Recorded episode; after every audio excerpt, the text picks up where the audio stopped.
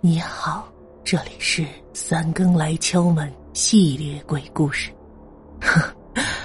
别怕，我是陪伴在你午夜的声音主播，凡人雨生。王翔说：“王大龙不是什么好人，那个女鬼我不认识，我救徐岩。”小吴又割下王翔一块皮，放进了入钞口。就在这时，王大龙猛地推了徐岩一把，窜到了前面。这样一来，被救出的人居然变成了王大龙。王大龙的鬼魂一得自由，立刻抱起王翔说：“快走！”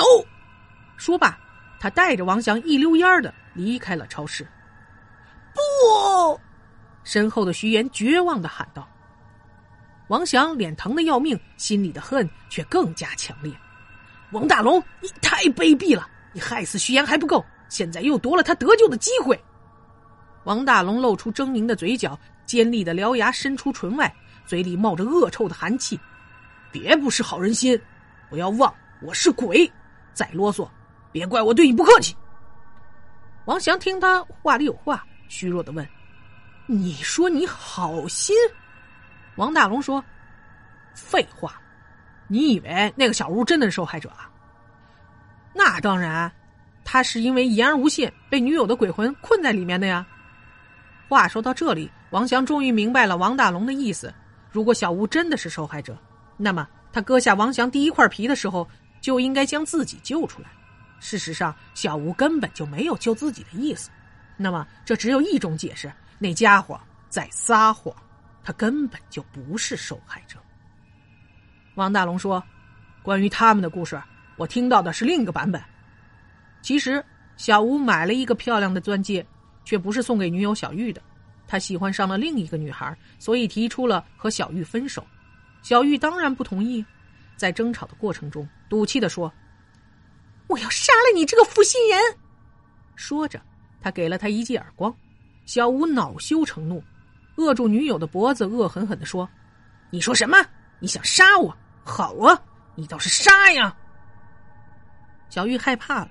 说：“我说的是气话，当我没说。”小吴不听，拿出钻戒说：“你不是想要这钻戒吗？好，那我给你。”说着，用上面的钻石划向了女友的颈动脉。小玉就这样死了。他死后，小吴清醒过来，畏罪自杀了。但是小玉的灵魂不甘心，后悔自己太懦弱，临死前都在服软。于是，他临死前说过的最后那句话，就变成了能困住魂魄的禁忌。之后，只要有人在晚上收回已经说出的话，魂魄就会被勾了去。王翔说：“也就是说，那个小吴是凶手，他女友才是最早的受害者。啊，对了，那个陌生的女鬼一定就是小玉。”王大龙点了点头说：“对，不过，他之所以把说出去的话又收回来的人勾来。”还有一个目的，就是引起别人的注意。他希望有人能用自己的脸皮去救他。可是人都是自私的，被勾来的人都不愿意那么做。我是第一百个被勾去的人，也是第一百个答应这么做的人。小吴的鬼魂当然不会允许小玉获救，他就把我们所有被勾来人的脸都割下来，放在了收货机里。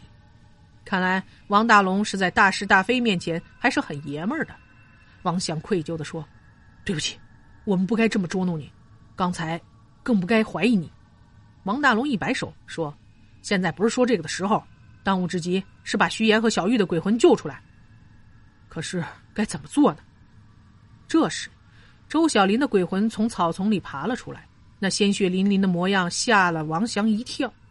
周小林说：“王祥，多谢你刚才把我的鬼魂救出来，现在。”要想救徐岩和那个女生，只有继续用脸皮去买。王翔艰难的摇了摇头，可是已经没有皮可用了。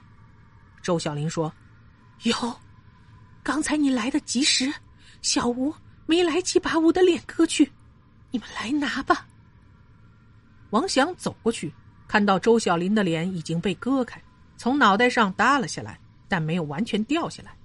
他在地上捡起一块石头当工具，把他的脸完全剥了下来。